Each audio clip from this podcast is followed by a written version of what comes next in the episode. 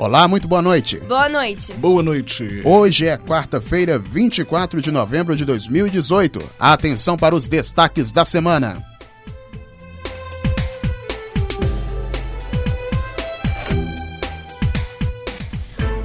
Cubanos do programa Mais Médicos começam a deixar o Brasil.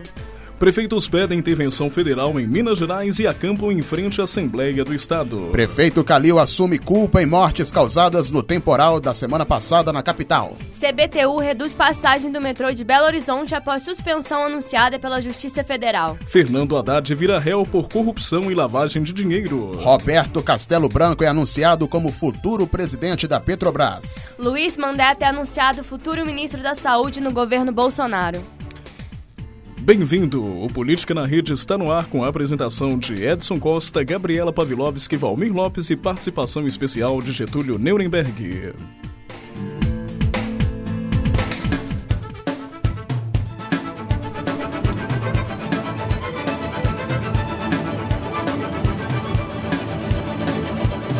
Política na Rede, conectando os fatos.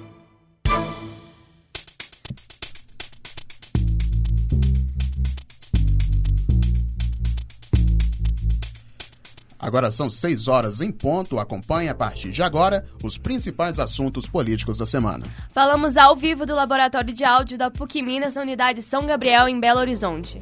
O governo de Cuba abandonou o programa Mais Médicos e, como motivo, apontou referências diretas, depreciativas e ameaçatórias feitas por Bolsonaro à presença de cubanos no Brasil. Após Cuba anunciar o fim da participação no Mais Médicos, profissionais cubanos que atuam no programa começaram começaram ontem a deixar o atendimento nas unidades de saúde. A informação foi comunicada pela Embaixada de Cuba, que divulgou uma nota sobre o tema aos municípios.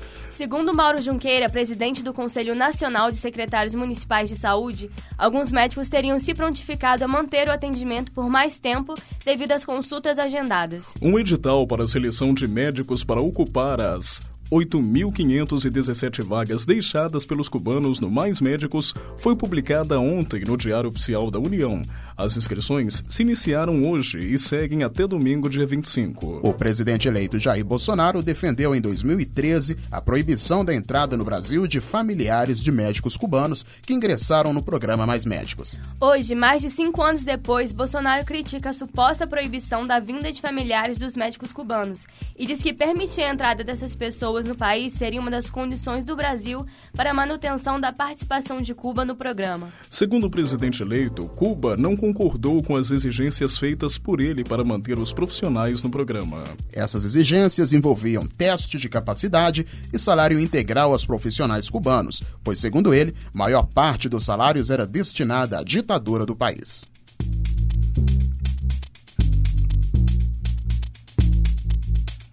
A Associação Mineira de Municípios entregou ao presidente Michel Temer um documento que pede intervenção federal no estado de Minas Gerais por conta dos atrasos de repasse do governo mineiro para as cidades. A entrega do pedido foi feita na segunda-feira por Julivan Lacerda, que é presidente da Associação Mineira de Municípios, vice-presidente da Confederação Nacional de Municípios e prefeito de Moema. Segundo Gilvan Lacerda, a associação já tentou todos os esforços de diálogo com o governo do estado para solucionar o atraso nos repasses. O presidente Michel Temer se sensibilizou com a questão e prometeu tomar providências. A Secretaria de Estado de Fazenda afirmou em nota a garantia que vai regular a dívida. Segundo a associação, o atraso nos repasses do, do ICMS e do Fundo de Manutenção e Desenvolvimento de Educação Básica aos municípios já alcança a cifra de mais de 10 bilhões de reais. Neste total estão incluídos também atrasos referentes ao transporte escolar, piso da assistência social, repasse da saúde, multas de trânsito e juros e correções. A dívida do Fundo para a Educação já está acumulada desde abril, no montante de 4 bilhões de reais. A Secretaria de Estado de Fazenda afirma que os atrasos ocorrem por conta da crise financeira que afeta o Estado e reforçou que tem se desdobrado para regularizar os débitos.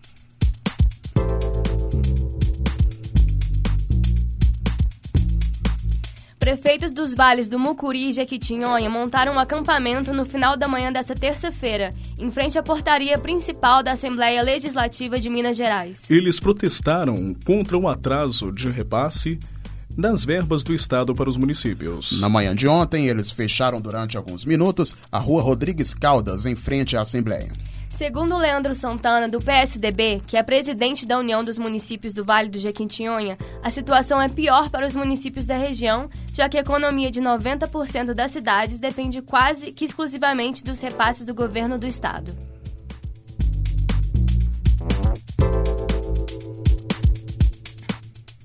O prefeito de Belo Horizonte, Alexandre Calil, do PHS, disse na manhã da última sexta-feira que a responsabilidade pela morte de uma mulher e de uma criança de seis anos no temporal que atingiu a região de Venda Nova na Avenida Vilarinho na semana passada é dele. Existem dois tipos de tragédias: a tragédia e a tragédia anunciada. E a tragédia anunciada é de responsabilidade do prefeito.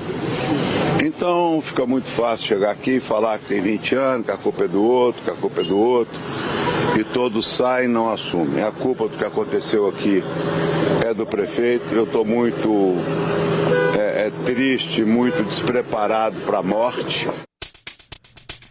Ainda de acordo com Calil, as obras necessárias para evitar alagamentos e inundações na Avenida Vilarinho, na região de Venda Nova, serão feitas. Estamos com a participação de Getúlio Nuremberg nos estúdios do Política na Rede.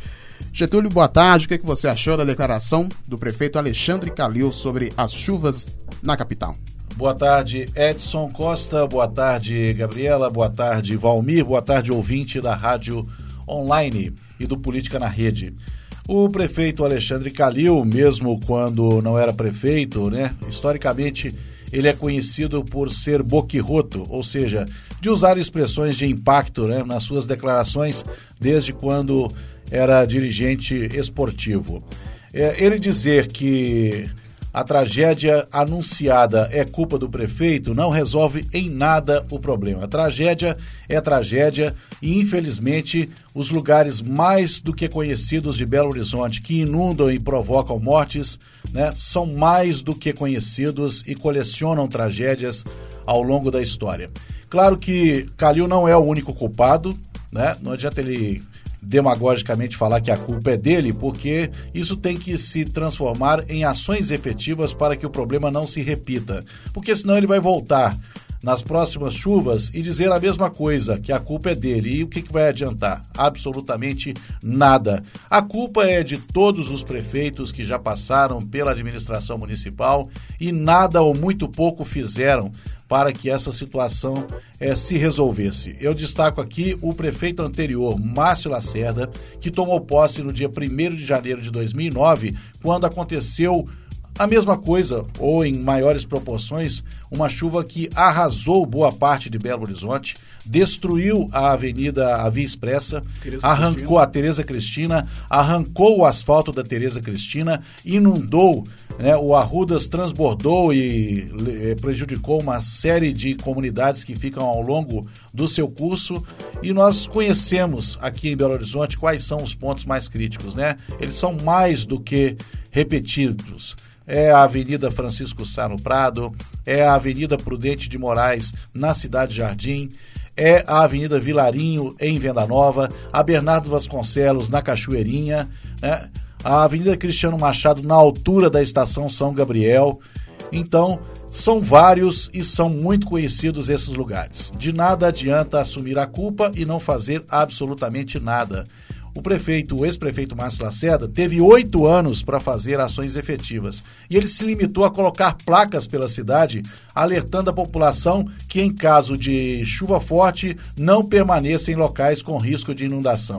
Ora, isso é muito fácil, né? Agora, fazer ações efetivas para evitar né, que novas tragédias aconteçam é o que falta. E se o prefeito Calil quiser realmente assumir a culpa, que a partir de agora ele tome a frente junto à Sudecap, junto à Secretaria Municipal de Obras, para que essas tragédias não voltem a repetir. Que famílias como a da mulher e da criança de seis meses que morreram afogadas na Vilarinho dentro do carro e da adolescente de 16 anos que foi tragada pela enxurrada e ela foi é, perdida pela galeria na Avenida Álvaro Camargos, também em Venda Nova, que essas tragédias não se repitam. Vamos ficar de olho e vamos ficar cobrando para que a prefeitura apresente nas suas próximas intervenções um plano efetivo emergencial de combate às enchentes.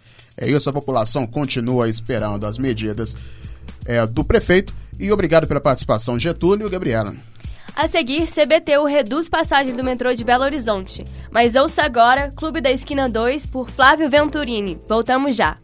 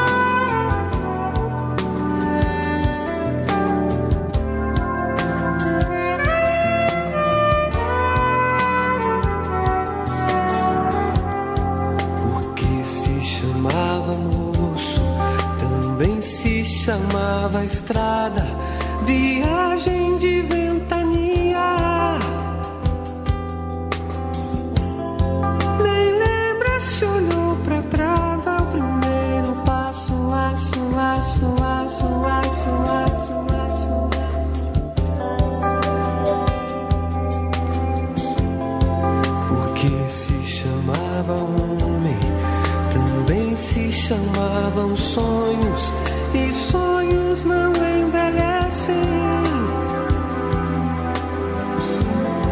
Em meio a tantos gases lacrimogêneos ficam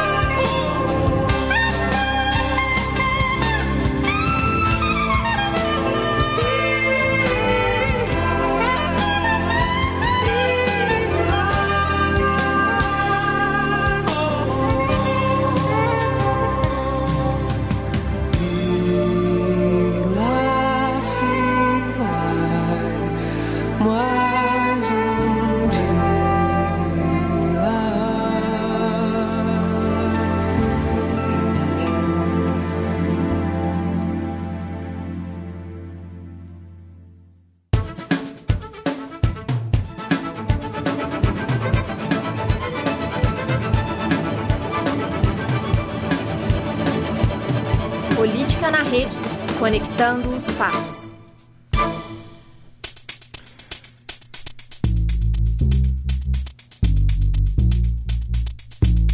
Agora são 6 horas mais 14 minutos e você ouviu aí durante o nosso intervalo Clube da Esquina 2 com Flávio Venturini, música de Lô Borges, Márcio Borges e Milton Nascimento. Seguimos as notícias.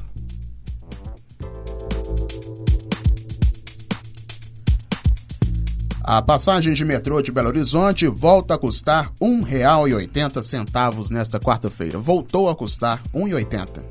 A Justiça Federal em Minas Gerais suspendeu o aumento da passagem, que custou R$ 3,40 desde a última quarta-feira.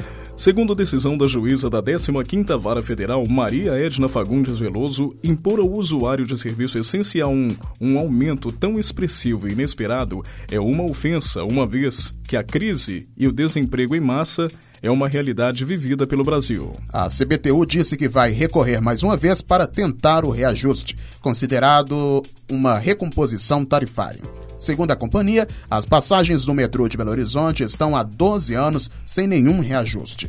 Há anos também, uma ampliação do metrô de Belo Horizonte é esperada pela população.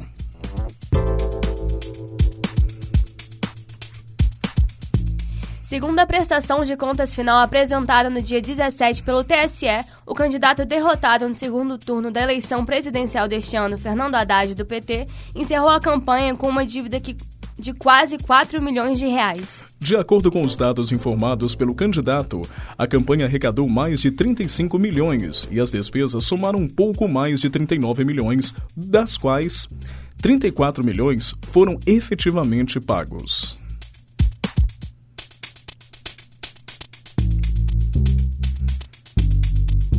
O ex-prefeito de São Paulo e ex-candidato à presidência da República pelo PT, Fernando Haddad, virou réu por corrupção passiva e lavagem de dinheiro após o juiz Leonardo Barreiros, da Quinta Vara Criminal da Barra Funda, em São Paulo, aceitar a denúncia proposta pelo promotor Marcelo Mendrone, do GEDEC, o Grupo Especial de Delitos Econômicos.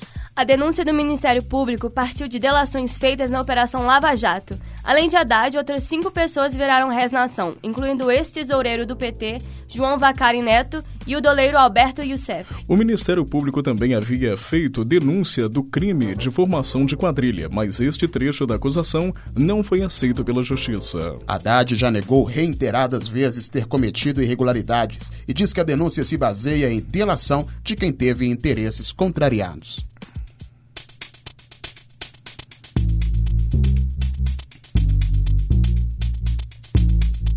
Roberto Castelo Branco é anunciado como futuro presidente da Petrobras. Castelo Branco tem doutorado em economia pela Fundação Getúlio Vargas e pós-doutorado pela Universidade de Chicago. Ele já foi professor na Escola de Pós-Graduação em Economia na própria FGV. Em 85, assumiu o cargo de diretor de normas e mercado de capitais do Banco Central, no governo José Sarney. Nos anos seguintes, atuou como diretor de diversas instituições financeiras. Em 99, se tornou diretor de Relações com Investidores e economista e economista-chefe da Vale, cargo em que ficou por 15 anos. Após sua saída da mineradora, foi membro do Conselho de Administração da Petrobras entre 2015 e 2016. Atualmente, Castelo Branco atua como diretor da Fundação Getúlio Vargas e já havia sido colocado à disposição para contribuir com o governo Bolsonaro.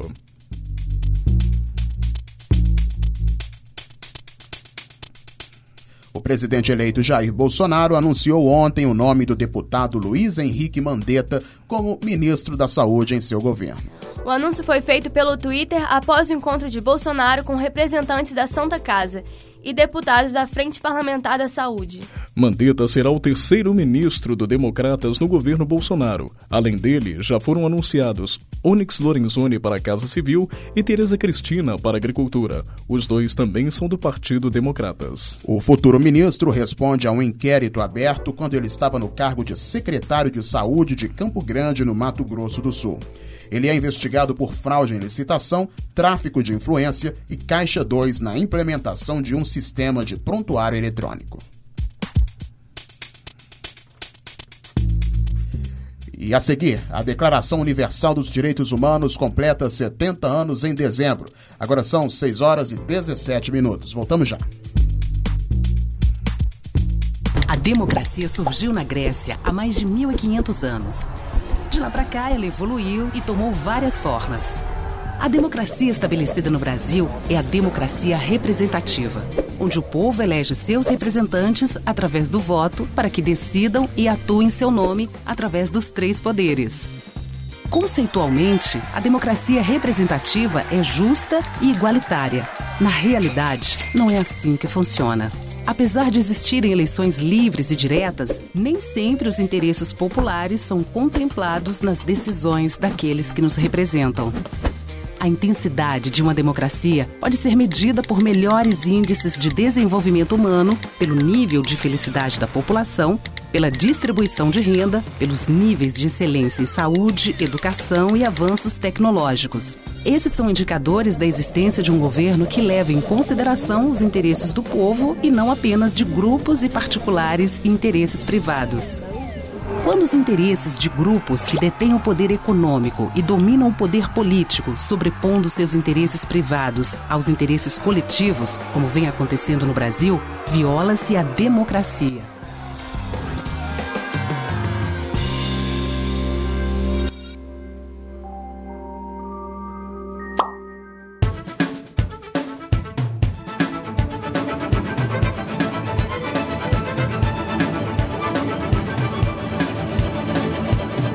Política na Rede, conectando os fatos.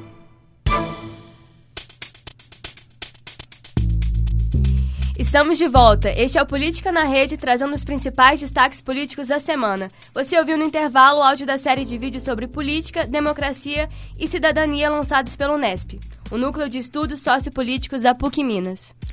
Neste ano, a Declaração Universal dos Direitos Humanos completa 70 anos. Confira a reportagem especial feita por Edson Costa. Uma pesquisa realizada pelo Instituto Ipsos Brasil em abril deste ano mostrou que dois em cada três brasileiros acreditam que os direitos humanos defendem mais os bandidos do que suas vítimas. Será que o Belo Horizontino pensa da mesma forma? São os direitos prevalecidos pela Constituição? A senhora é a favor ou contra isso? A favor de direitos humanos? Sou direitos humanos para pessoas humanas, com certeza. O que você acha da afirmação de que os direitos humanos defendem mais os bandidos do que as vítimas? Eu acho que, pelo que eu vi, defende mais o direito dos bandidos. Mas o bandido é uma.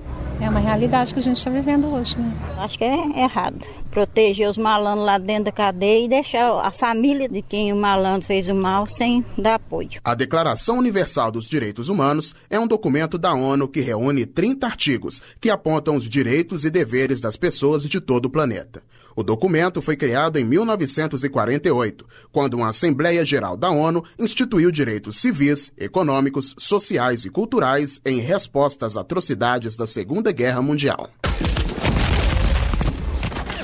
Segundo o doutor em Direitos Humanos e professor da PUC Minas, Robson Sávio, um país democrático não consegue se sustentar sem os direitos humanos. As democracias, elas se sustentam, entre outros uh, pressupostos, na questão da garantia dos direitos para todas as pessoas. É importante que as pessoas entendam que cada um, na sua condição de ser humano, na sua etnia, na sua orientação sexual, na sua opção religiosa, ela só consegue se sustentar na sociedade porque tem os seus direitos garantidos. Esses são os direitos humanos. A pesquisa do Instituto Ipsos revelou ainda que 21% dos brasileiros são contrários aos direitos humanos. Para o professor, há um desconhecimento sobre o papel desses direitos. Portanto, é preciso que as pessoas entendam que os direitos humanos defendem a pessoa em quaisquer situações na situação de miséria, na situação de pobreza, numa situação de detenção, numa situação de vulnerabilidade e de fragilidade. Porque eles é que garantem a dignidade do ser humano, independentemente da sua condição. Para o deputado estadual Cristiano Silveira, do PT, presidente da Comissão de Direitos Humanos da Assembleia Legislativa de Minas Gerais, a população ainda tem dificuldade de reconhecer a importância dos direitos humanos. Se a pessoa lê a Declaração Universal dos Direitos Humanos e depois a Constituição, ela vai ver que a nossa Constituição de 88 é extremamente inspirada em vários artigos da Declaração Universal. Segundo o deputado, a Comissão de Direitos Humanos tem atuado em várias áreas, como na luta por moradia, mediação em greves, luta por direitos de trabalhadores autônomos e pela moradia de militares do Estado. Reportagem Edson Costa.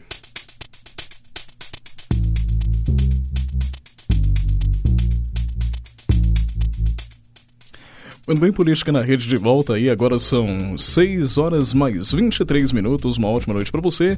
Continuamos com Edson Costa agora, que traz pra gente uma entrevista exclusiva.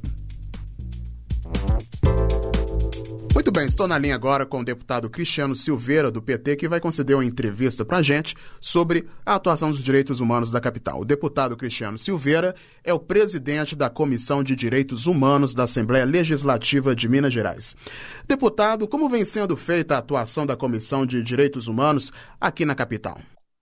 A comissão ela, ela tem uma atuação muito ampla, né? Que o escopo de direitos humanos ele, ele por si ele é muito amplo. É, na capital, nós tivemos algumas situações, é, talvez mais emblemática da atuação da comissão, que foi a questão das ocupações urbanas, da luta de moradia, né? É, a questão também da mediação das relações de trabalho, por exemplo, nós atuamos na intermediando o fim da greve das UMEIs, na negociação das UMEIs com o prefeito Calil. Hoje nós tivemos uma audiência pública para receber o, os profissionais autônomos, né? Que nós chamamos de trabalhadores de logradouro público. São os pipoqueiros, são é, as bancas de jornais, são é, os carrinhos de cachorro-quente. Então, esses trabalhadores enfrentam algumas dificuldades, porque, apesar da lei orgânica, da, da, do Código de Postura do município prever essa atividade profissional, mas ela estabelece a necessidade de uma licença. E a prefeitura não tem feito licitações para ampliar a oferta de licenças para essas atividades. Então, hoje nós discutimos um pouco isso, foi feito até um requerimento para o prefeito Calil pedindo é, providência nesse sentido. Né? Nós já atuamos também na questão da moradia dos policiais, que, que, que moravam num, em, em apartamentos do governo, lá Gerais, então tinha uma ação na justiça de despejo. Então, nós atuamos também para haver uma reconsideração da permanência desses, desses policiais. Então, assim, por alguns casos emblemáticos, né, que nós atuamos que foram mais relacionados à questão de BH, mas a comissão ela teve atuação no estado todo, mediação de conflitos agrários também na, na região do norte de Minas, o debate da questão minerária em várias regiões do estado, a exemplo de Mariana, é, a defesa da criança e do adolescente, das mulheres, atuação muito ampla. Deputado, ainda há um grande desconhecimento por parte da população sobre o que são de fato os direitos humanos. Ao que o senhor atribui essa desinformação da sociedade? É, o, o, o primeiro, o primeiro problema está na formação do, do, sujeito, do cidadão. É, nós temos uma formação muito precária de consciência cidadã, consciência crítica política da nossa sociedade. Acaba que cumpre um pouco esse papel hoje é, entrar nas redes sociais, mas de maneira muito precária, em minha opinião. Né? É, fake news, é, debates que são, que são rasos, poucas linhas. E tem também a imprensa. A imprensa acaba também prestando um serviço, porque ela sempre é, é, trata o conceito político como de, de, maneira pejorativa, né? Todo político é ladrão, todo político é corrupto, todo político é vagabundo e por aí vai. É, também esse desserviço é feito na questão de direitos humanos. Quando há um crime hediondo, é, os jornais sensacionalistas, por exemplo, sempre falam lá, agora os direitos humanos vai querer saber se o bandido está sendo bem tratado e não vai atender a família, não vai na família do policial, que não é verdade, né? Então, há uma desconstrução do conceito do que é realmente direitos humanos. É um negócio tão, tão peculiar que eu posso dizer o seguinte: as pessoas não são contra direitos humanos e nem imaginam que eles são para bandidos.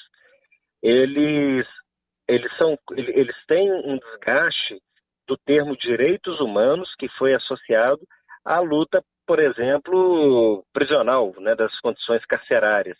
Então isso ficou muito atrelado ao conceito de direitos humanos. Se você perguntar para a pessoa fazer uma pesquisa, você é, é, a favor de lutar para os policiais continuarem tendo direito à moradia dos lares gerais? 200 policiais? A pessoa vai dizer que sim. Você é a favor do trabalhador ter o direito de vender uma pipoca, um algodão doce para sustentar sua família? Ele vai dizer que sim. Você é, é, é a favor é, do direito à moradia, né? todo mundo vai dizer que sim. Isso tudo é direito humano. Aí quando você pergunta, você é contra a favor do direito humano? Ah, não, eu sou contra porque só defende bandido. Ora, nesses casos todos que eu citei, em defesa dos trabalhadores, minorias, das pessoas mais pobres. e é tudo escopo de direito humano. Se a pessoa lê a Declaração Universal dos Direitos Humanos e depois a Constituição, ela vai ver que a nossa Constituição de 88 é extremamente inspirada em vários artigos da Declaração Universal. Então, se, se for fazer um, um, se a pessoa tiver um entendimento, ela vai dizer o seguinte: é, eu não, não, eu não posso ter direito garantido porque eu não, porque eu não sou bandido. Ou então é o seguinte, eu abro mão do meu direito porque eu, entendeu? Então é um dilema que se estabeleceu. É, todo todo direito que a pessoa reclama para si, o direito à liberdade para se expressar e reclamar da classe política, o direito a uma saúde de qualidade, o direito à segurança, o direito né, a exercer livremente a democracia, o direito a isso tudo é direito humano, é inerente à, à condição do direito humano, está previsto na Declaração Universal. Então a gente precisa fazer uma ressignificação do termo direito humano. A gente precisa ressignificar o termo, porque por uma desconstrução, e eu atribuo parte da imprensa que vinculou a luta do direito humano ao debate carcerário, que também tem que ser feito, não é um debate que não, tem que ser desprezado por isso, mas a gente precisa ressignificar a questão do direito humano. E acho que a gente vai conseguir isso se a gente estiver dentro do percurso formativo do sujeito, é, que passe pelas escolas, pelas universidades, que a gente não forme o sujeito só para mercado de trabalho, mas também para cidadania plena, né? Conversei agora com o deputado Cristiano Silveira, do PT, e presidente da Comissão de Direitos Humanos da Assembleia Legislativa de Minas Gerais.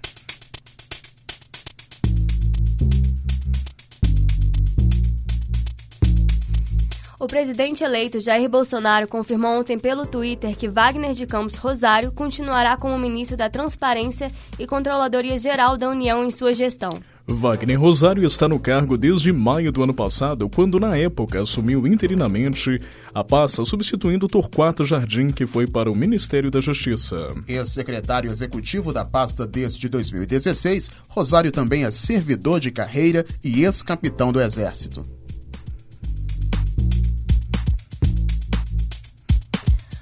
Futuro ministro da Justiça, Sérgio Moro, anunciou ontem que o delegado Maurício Valeixo será o novo diretor-geral da Polícia Federal. Valeixo é superintendente da Polícia Federal no Paraná, cargo que ocupa pela segunda vez. O anúncio foi feito no Centro Cultural Banco do Brasil, em Brasília, onde está funcionando o gabinete de transição. Sérgio Moro também anunciou que a delegada da Polícia Federal, Érica Marena, assumirá o Departamento de Recuperação de Ativos e Cooperação Jurídica Internacional do Ministério da Justiça. A delegada está à frente da Superintendência da Polícia Federal no Sergipe.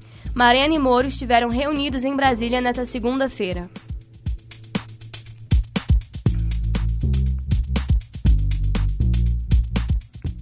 O Partido Comunista de Pequim convidou membros do partido de Jair Bolsonaro para uma visita à China na esperança de manter uma relação bilateral favorável com o Brasil. No último dia 15 de novembro, a Embaixada da China no país enviou uma carta abrindo convite para receber uma delegação com 10 membros do PSL, no que foi interpretado pela diplomacia nacional como um gesto dos chineses para tentar se aproximar do novo governo brasileiro.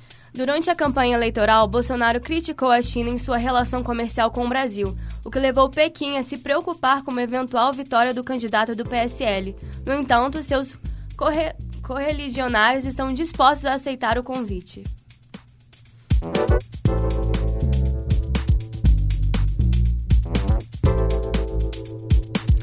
O senador Dalírio Bebe, do PSDB de Santa Catarina, autor do projeto que fragiliza a lei da ficha limpa, anunciou ontem a decisão de retirar a proposta de tramitação. A solicitação do parlamentar foi aprovada pelo plenário e, com isso, o projeto será arquivado. O projeto estava em regime de urgência, mas foi alvo de críticas de vários senadores. Os parlamentares contrários afirmaram que o projeto flexibiliza a lei da ficha limpa por diminuir o período de inegibilidade para políticos condenados antes de 2010. Dois senadores apresentaram pedidos de retirada da urgência do projeto. No entanto, antes da análise dos pedidos, Weber subiu à tribuna e anunciou a retirada da proposta.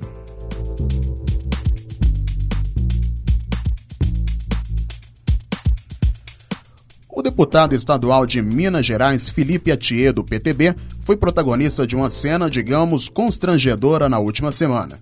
Em uma sessão da Comissão de Constituição e Justiça da Assembleia Legislativa do Estado, ele tirou sarro de um projeto de lei para depois descobrir que ele mesmo criou o texto. O projeto de lei em questão era o que institui o Dia Estadual do Coach. Em nota, a TIE afirma que pediu o engavetamento do texto em 2016 e que, por um, e que por um erro de sua assessoria o projeto continuou em tramitação. Ainda segundo Felipe Atier, outro colega deputado da casa teria entrado com um projeto de lei semelhante. A proposta voltou à pauta da Assembleia.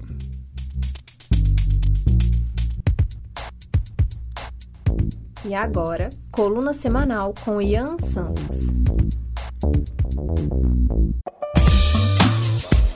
O Estado brasileiro, sob a ótica pragmática, é uma grande e ineficiente máquina. Em âmbito federal, são 138 empresas sob administração governamental. Segundo o Tesouro Nacional, as estatais geraram, em 2017, 13,6 bilhões de reais em déficits para a União. A lei de SEI, ou a lei dos mercados, não é a lógica dominante no ambiente onde saldos negativos são cobertos pela dívida pública e pela alta tributária. O Brasil é composto por um espesso arcabouço burocrático. Na Nova Zelândia, considerado pelo Banco Mundial como um dos países mais favoráveis à prática empresarial, é necessário apenas um dia para se abrir uma empresa. No Brasil, são necessários, em média, 107 dias. Somos a República dos Conchavos. Cresce e se desenvolve quem se deixa absorver pelo que Missy chamou de o aparato social de compulsão e correção. Exemplos como o da JBS não faltam sintetizou-se no Brasil o modelo de coalizões vigente no século XVII. Os servidores do povo transformaram o Congresso Nacional numa estrutura patrimonialista. No dia 7 de novembro, o Senado Federal aprovou um reajuste salarial de 16% para os ministros da Suprema Corte. Grande parte dos 41 senadores que votaram favoravelmente não conseguiram se reeleger. Dentro desse número, temos também os envolvidos em corrupção e em outros esquemas ilegais. Já financiamos com BNDES portos, rodovias, hidrelétricas e até um aeroporto fantasma em Moçambique. Com essa empreitada, tomamos calote de 125 milhões de dólares. Como mostra o Tesouro Nacional, o país não segue a lei de responsabilidade fiscal. Temos estados como Minas Gerais que ultrapassam o limite permitido e gastam mais de 60% da receita líquida com a máquina pública. De acordo com os dados reunidos pelo BBC Brasil, gastamos 6% do PIB com educação, mas permanecemos numa posição lastimável em rankings de nível educacional. Temos ainda 50 milhões de pessoas na linha da pobreza e contabilizamos mais de 60 mil homicídios por ano. Vamos ver como o próximo governo se sai diante desse panorama. Ian Santos para o Política na Rede.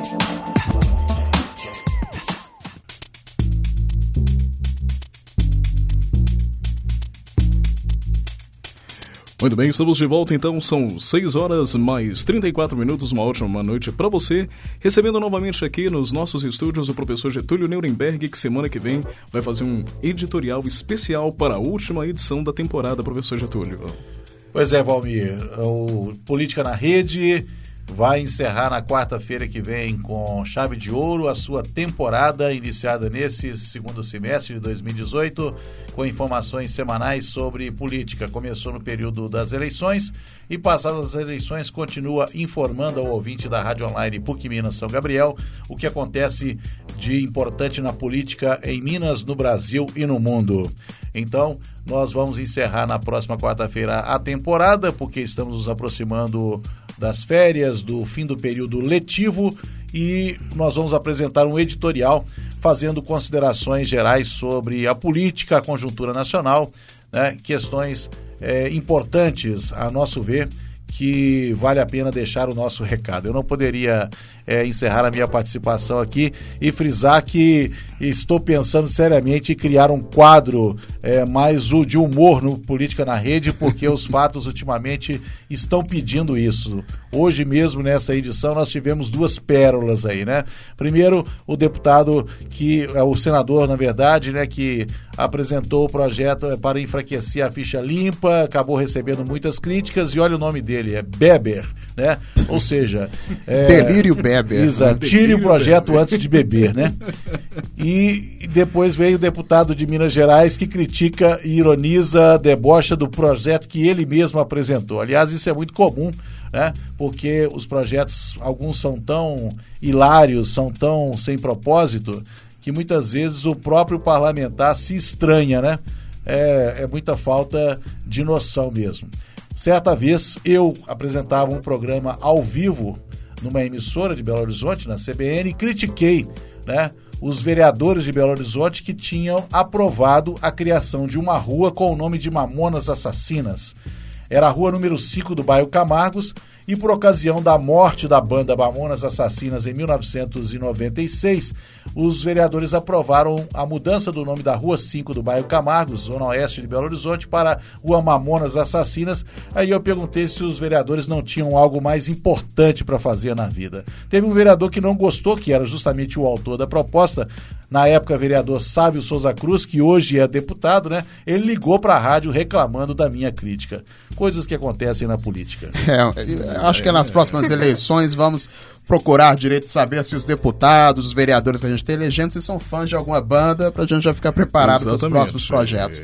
Valmir com mais algumas notícias e já estamos próximos de encerrar, agora Exato. são 6h36. Exatamente, mas antes da gente ir para as notícias extras, eu vou chamar agora novamente o nosso querido Edson Costa, agora as notícias do mercado financeiro, Edson. O índice Bovespa opera em queda nesta quarta-feira, afetada por ajustes ao movimento negativo de recibos de ações brasileiras negociadas nos Estados Unidos. Ao meio-dia, o Ibovespa recua 1,27% com pouco mais de 86.700 pontos. O dólar opera em queda, vendido a R$ 3,78. Agora vamos lá, né, gente, com as notícias aí extras para vocês.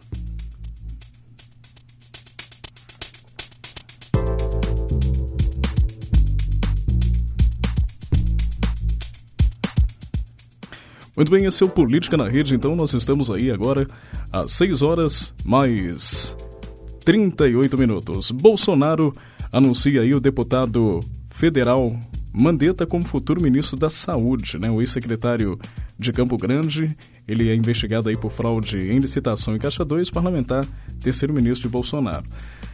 Teve também mais um anúncio agora, né? É, o, o nosso Bolsonaro também ele acabou de anunciar aí o Gustavo Bebiano será o futuro ministro secretário-geral da presidência da República. Né? O advogado Gustavo Bebiano será o ministro secretário-geral da presidência do governo Jair Bolsonaro. Ele foi anunciado nesta quarta-feira, dia 21, durante a reunião da equipe de transição de governo. O advogado de 54 anos é um conselheiro de Jair Bolsonaro e foi uma das figuras mais próximas do presidente eleito durante o período de campanha. Também uma notícia que nós precisávamos tocar no assunto no programa de hoje.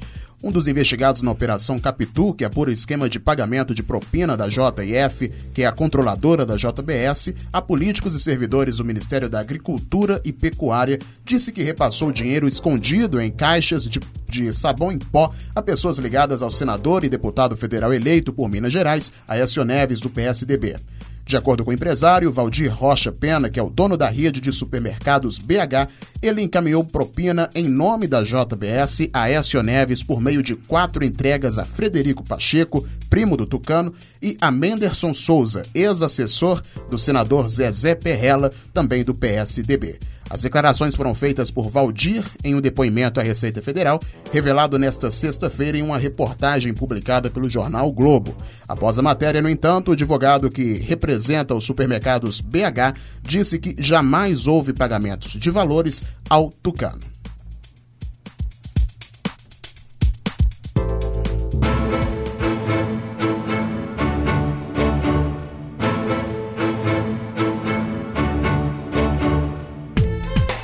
O Política na Rede dessa semana fica por aqui. Relembre os principais assuntos do programa de hoje.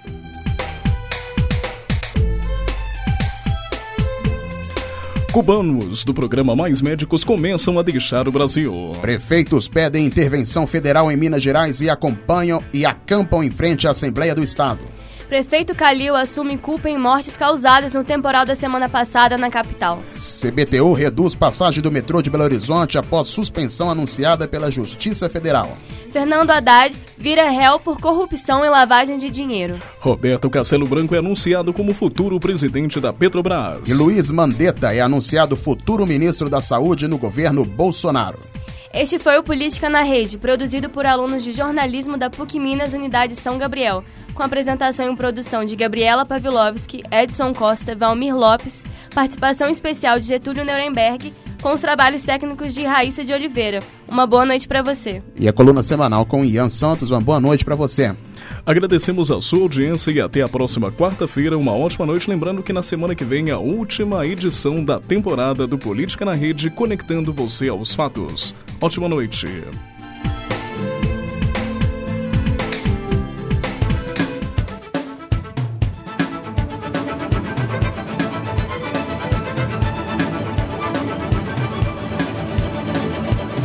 Política na Rede, conectando os fatos. Essa produção é do Lab SG, onde você vem aprender. Yeah.